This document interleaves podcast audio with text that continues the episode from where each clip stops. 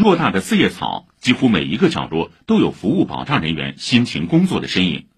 从保安保洁到餐厅后厨，他们就像一颗颗螺丝钉，以高效、精准、周到的服务，展现上海品质，传递上海温度。请听报道。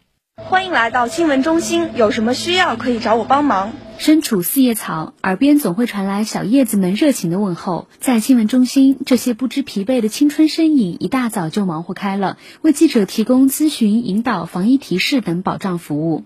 第四届进博会吸引了来自三十个国家和地区的六百四十一家媒体机构，共三千多名记者报名参会。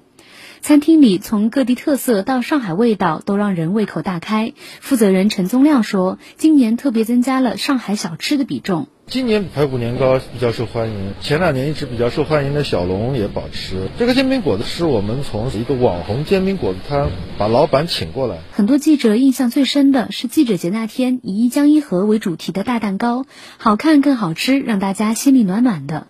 陈宗亮说，为了在翻糖蛋糕上展现上海的城市形象和人民城市重要理念，他们用足心思。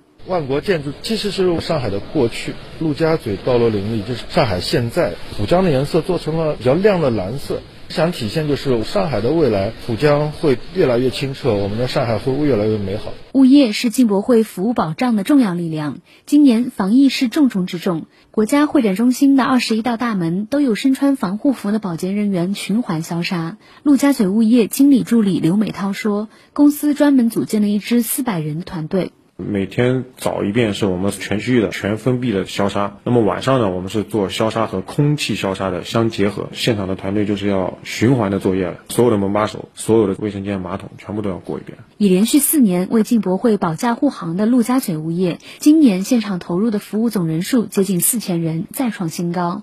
此前连续三年服务进博的骨干成员超过半数。陆家嘴物业国家会展管理中心总经理张云飞说：“安全有序呢，一直是我们的主脉。”每天早晨教其他的工作人员提前两个小时入场，晚上的话最起码要滞后一个小时退场。安全方面、卫生方面也是最容易让观众也好、客商也好来到这里有一个好的认识的一个开始。以上由记者顾春林报道。